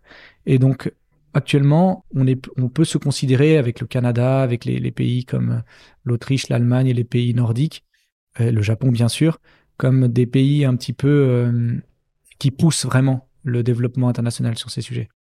Hormis le bois, il y a, d'autres matériaux que vous regardez. On, parlait du granulat recyclé, on, parlait de ciment bas carbone. Peut-être Parle-nous peut-être un peu de tout ça. Oui, bien sûr. Vision un peu bien sûr. Bah, comme on disait au début, hein, nous, notre approche, c'est l'approche multitechnique. Donc, euh, certes, il se trouve que moi, la plupart des bâtiments que je développe sont en bois, mais, euh, mais voilà, de, j'ai commencé par mon premier ouvrage, c'était la, Tour Oxygène à Lyon ou le Conservatoire de musique d'Aubervilliers. C'est des ouvrages qui sont en béton et en béton pré-contraint ou post-contraint.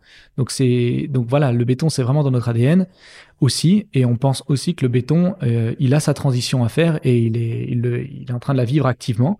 Le gros du sujet, c'est pas sur les granulats, c'est bien sûr sur les ciments, hein, puisque 90% de l'empreinte carbone d'un béton, c'est son ciment. Euh, et, et, son clinker même en particulier, le clinker du ciment. Et il y a des gros travaux qui sont faits. Déjà, les ciments qu'on utilise courants aujourd'hui sont des ciments beaucoup moins carbonés que les ciments courants qu'on utilisait il y, a, un certain temps.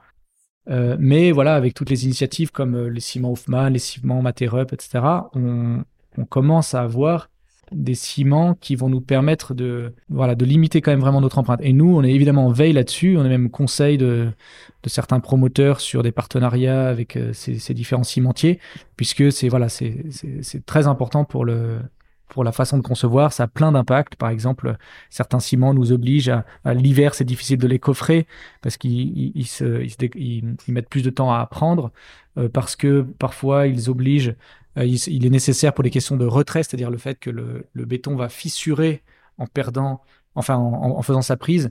Il est nécessaire de rajouter de l'acier dedans, donc il faut prendre en compte dans le bilan. Il y a plein de contraintes qui fait que évidemment il est nécessaire d'être euh, de, faire une veille étroite là-dessus.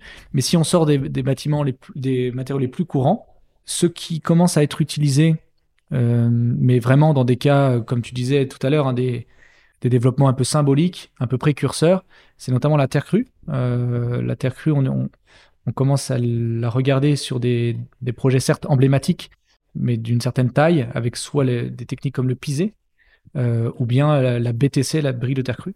Parle-nous peut-être un peu plus, euh, c'est quoi ces techniques-là Le euh, pisé, c'est des techniques un peu... Juste pour Ouais, bien sûr. Tu vois, Alors, le pisé sont des techniques un peu ancestrales, hein, où on vient coffrer euh, de part et d'autre un, futur mur qui va avoir une épaisseur de 40 à 60 cm, par exemple, et par strate de plusieurs dizaines de centimètres, on remplit de ce, ce, fond de coffrage par de la terre, un mélange de terre, donc il faut, il faut qualifier la terre, soit c'est la terre du site qu'on prend, soit c'est de la terre qu'on vient rechercher dans des, des, carrières euh, euh, proches euh, ou des, résidus de briqueterie ou des choses comme ça, parce qu'il faut une terre argileuse.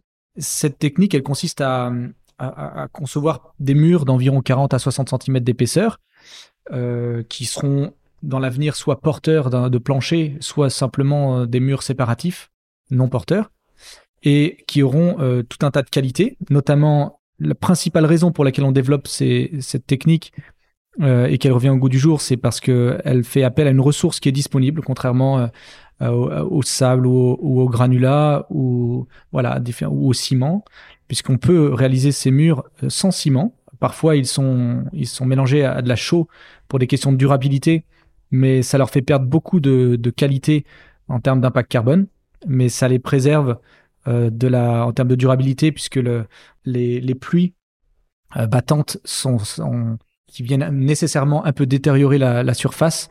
Euh, l'ajout de chaux vient stabiliser euh, ces murs-là, mais elle n'est pas du tout nécessaire et on peut tout à fait concevoir, et c'est même recommandé, de concevoir des murs euh, en, en, pisé sans chaux. Et ensuite, pour la méthode vraiment de, fabrication, pour se représenter ce que ça veut dire, hein, c'est vraiment une méthode un peu à l'ancienne où on vient coffrer de part et d'autre du, futur mur avec des, des, coffrages en bois et on vient emplir l'interstice avec des terres et les tasser par couches successives de plusieurs dizaines de centimètres jusqu'à élever un mur entier.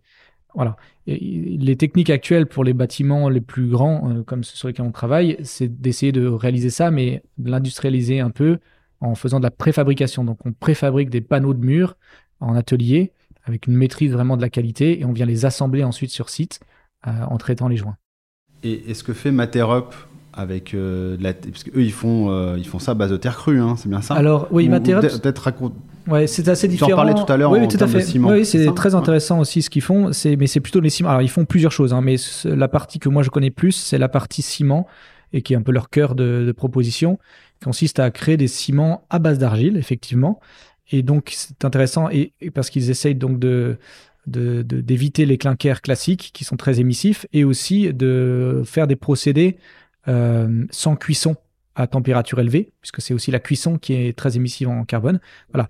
Et donc, eux, ils, proposent un ciment qui est intéressant puisqu'il a un impact carbone qui est plus faible, qui va être mélangé avec les produits classiques de béton, donc le sable et les graviers et l'eau, et, euh, qui en plus va colorer le, béton d'une couleur un peu argileuse qui est assez sympa. Voilà. Mais ils sont encore euh, assez amont dans leur développement.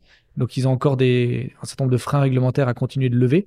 Euh, mais, c'était aussi une technique prometteuse.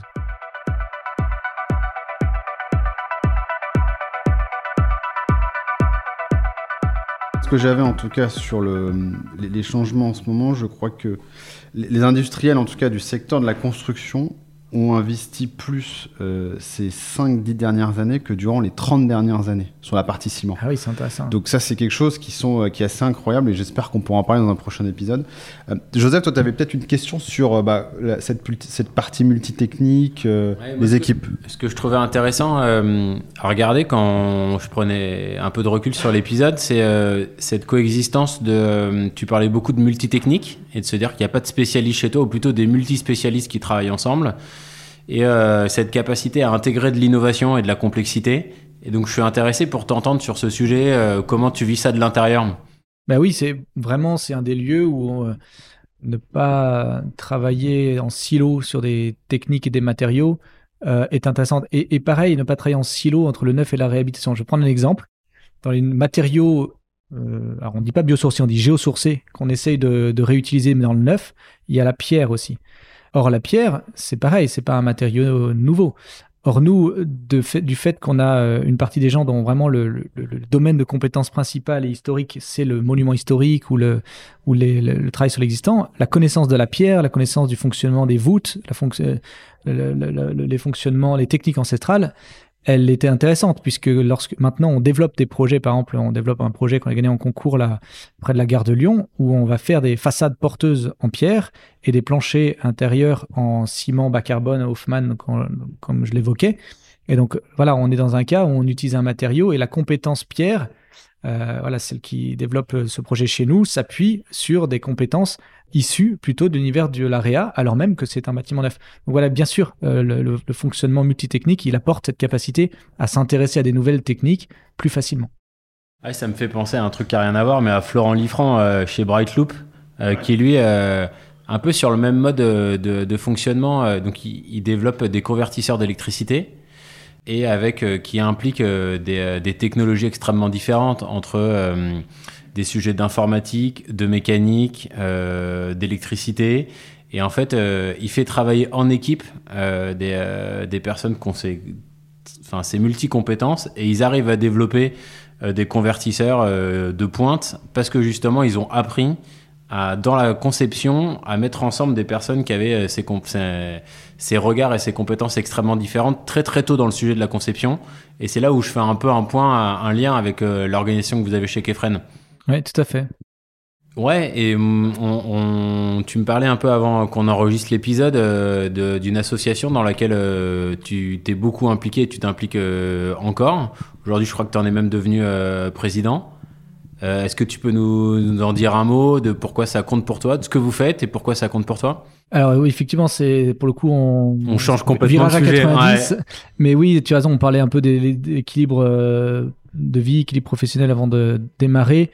Euh, il se trouve que je, suis très intéressé et très impliqué par ce que fait une association qui s'appelle Association pour l'amitié, qui propose des colocations solidaires avec des personnes qui ont une galère de logement, donc qui ont peut-être vécu dans la rue ou des, difficultés comme ça, et qui, à qui il est proposé de vivre en colocation avec des, souvent des jeunes professionnels, colocation de l'ordre d'une dizaine de personnes.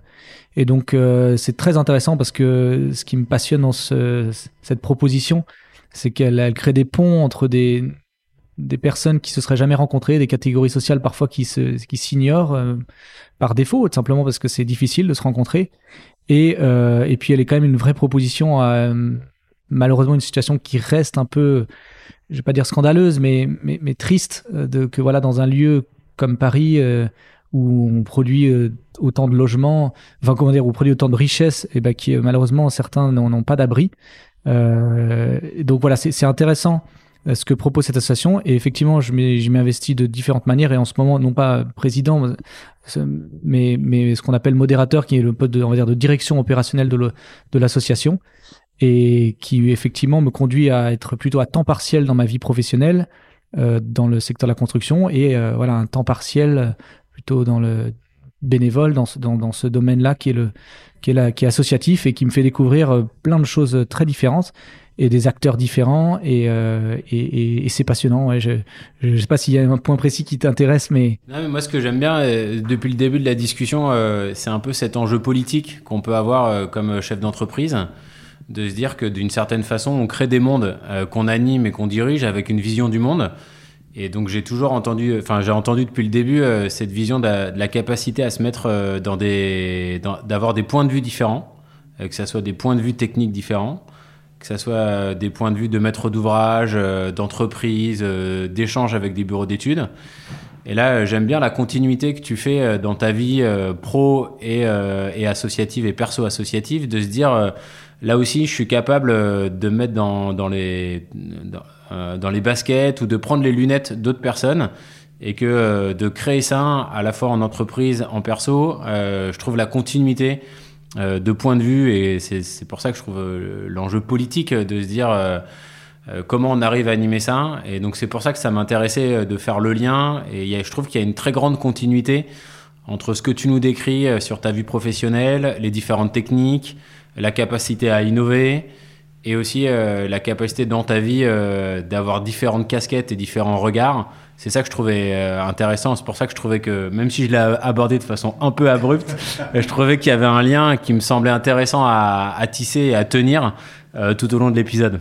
Et c'est vrai que ce qui est passionnant, c'est que pour le coup, ce sont des univers très différents euh, et par exemple, en termes d'organisation, c'est donc l'associatif, euh, c'est beaucoup euh, structuré sur le bénévolat.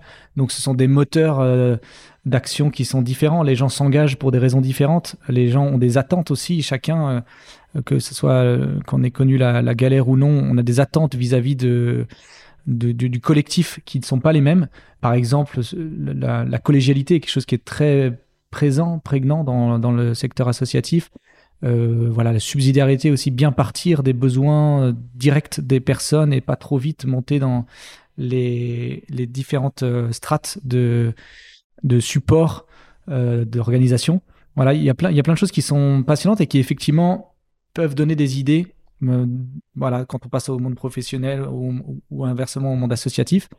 Euh, donc oui, je, moi je, trouve ça assez intéressant. Et effectivement, tu as raison, il y a des situations aussi où je me retrouve dans les baskets d'un autre, puisque moi, par mon métier, je suis plutôt un prestataire de service qui propose une, euh, un, une personne qui veut construire euh, mes compétences pour l'accompagner. Et par cette casquette plutôt associative, on a besoin, nous, pour proposer de l'hébergement, de, construire ou de réhabiliter des, lieux. Et donc, on se retrouve plutôt en situation d'avoir à, comment dire, à, construire un, montage euh, immobilier, puis à, choisir des partenaires qui vont concevoir pour le, bâtiment adapté à cette façon de vivre. Et donc, effectivement, ça me permet de voir tout un tas de, situations différentes et de mieux comprendre ce dont a besoin une personne qui veut construire. Bah merci pour ce parallèle en tout cas Thibaut. Euh, je crois qu'on a fait un tour euh, à 360. Écoute, s'il y avait euh, peut-être un mot ou, une chose que tu voudrais nous, laisser un peu en fin de cet épisode, il y a peut-être une idée ou une envie ou des questions que tu voudrais nous laisser à nos auditeurs en, réflexion. je t'en prie, on, va te laisser nous laisser une dernière, une dernière idée ou une dernière chose à nous partager. Moi, j'ai pas mal été sensible à ce moment où tu m'as demandé, Richard, tiens, mais essaie de convaincre Joseph. et j'étais pas mal sensible à cette idée que c'est vrai qu'entre la phase de conception et la phase de chantier, et même euh, entre les entreprises en phase chantier, il peut y avoir un environnement parfois un peu conflictuel et que les, les nouveaux outils, l'innovation doit aussi pouvoir nous aider à vivre euh, un projet constructif comme un, comme, un, comme un moment collectif où les intérêts sont alignés euh, avant d'être conflictuels et que les outils peut-être numériques et les outils d'innovation peuvent peut-être nous conduire à ça. Un autre exemple qui me, dans la discussion qui me faisait penser à ça, c'est que des matériaux comme le bois, ou les matériaux biosourcés, ils apportent aussi autre chose que la solution technique. Ils apportent aussi souvent un niveau d'engagement, un niveau de, de, passion, parfois de militantisme qui réunit les acteurs autour des projets. Et ça, c'est quelque chose que j'aime beaucoup euh, et qui m'a qui a beaucoup contribué à ce que je m'y investisse. C'est que voilà, on veut euh, construire ensemble le monde de demain avec ces matériaux-là, et ça nous aide à sortir de nos voilà de nos intérêts propres. C'est voilà, je crois que je, je, vous laisse avec ça. Super. Bah écoute. Euh, je voudrais vous remercier tous les deux euh, pour, euh, pour cet épisode. Thibaut, je pense que c'était pas évident parce qu'au final, tu avais quand même deux personnes qui te regardaient, qui essaient de te poser des questions et je trouve que tu t'en es très bien sorti. Euh, Joseph, comme d'habitude, hein, avec euh, bah, son, son, tact et, euh, et, et, ses remarques toujours très pertinentes. C'était un plaisir de vous avoir tous les deux. Peut-être que Joseph, tu veux dire quelque chose à, à, la fin, je t'en prie, et puis après, on va conclure. Moi, il y a un dernier point euh, pour boucler un peu, pour continuer ce que tu disais. Euh, c'est de, faire attention aux différents acteurs, hein, que ce soit au sein de, l'entreprise ou au sein de la chaîne constructive. Et moi, c'est toujours, euh, ça a été un sujet d'attention parce que je viens pas du monde du bâtiment. Et donc, je suis parfois venu avec mes grandes idées et avec des rappels au réel que m'ont fait mes compagnons en me disant c'est sympa tes grandes idées, mais ce qui est important, c'est de regarder le concret et le réel de ce qui se passe et de résoudre nos problèmes. Et, euh, et donc j'ai toujours ce point de vigilance de se dire, euh, et pour les compagnons qui vont finir et qui font au final, comment on les met dans de bonnes conditions pour qu'ils puissent faire, bien faire et être fiers de ce qu'ils font, et aussi continuer à transmettre ces savoir-faire euh, aux plus jeunes. Et c'est là où je te rejoins, et je trouve que c'est vraiment une piste qui est intéressante, c'est de se dire comment on continue ou comment on arrive à recréer du collectif autour de la fierté de la construction pour faire venir des personnes qui sont à la fois compétentes et qui mettent du cœur à l'ouvrage pour que l'ouvrage soit bien fait, parce qu'au final, c'est ça qui fait que ça marche. Merci beaucoup à, tous les deux. Moi, ce que je retiens, c'est euh, effectivement un fierté. Je retiens un multitechnique.